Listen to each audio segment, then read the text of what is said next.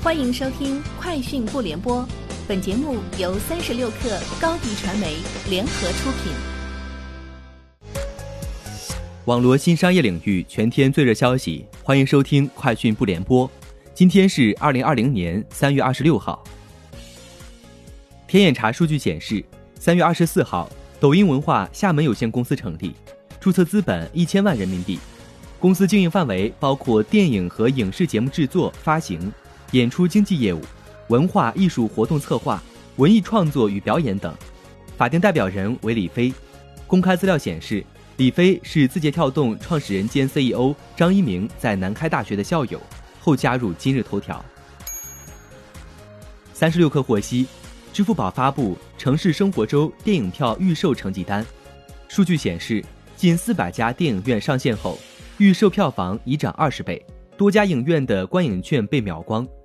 杭州、上海、南京、北京、苏州等城市位于全国电影预售票房榜前列，其中杭州人疫后观影热情最高。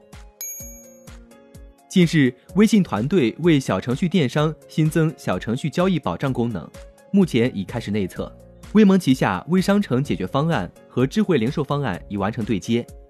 并开放商户内测申请入口。快速为商家对接交易保障功能，小程序交易保障功能是微信提供的针对小程序中电商交易的消费保障服务，旨在保障微信用户在小程序中的消费权益。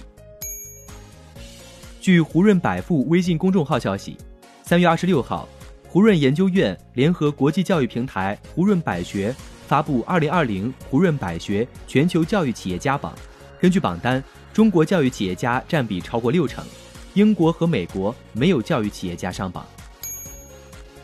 微博发布关于进一步处置蹭热搜行为的公告，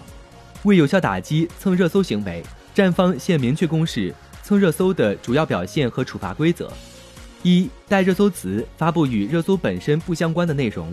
在微博正文中添加多个互不关联的热搜词；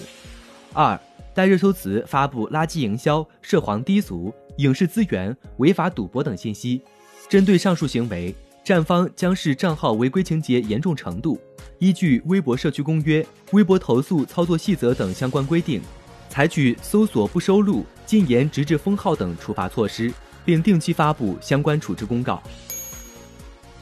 京东快递在疫情期间，通过宅健康医患寄送服务，让医生在线开方，药师在线审核，京东小哥代为完成拿药、送药、代收款工作。为广大慢病患者提供送药到家服务。近日，闲鱼租房发布了一份主题为“合租”的租房报告。报告显示，每天有近万人在闲鱼平台找室友，有近七成人选择和陌生人合租，九五后已成合租主力人群，超过合租者半数。以上就是今天节目的全部内容，明天见。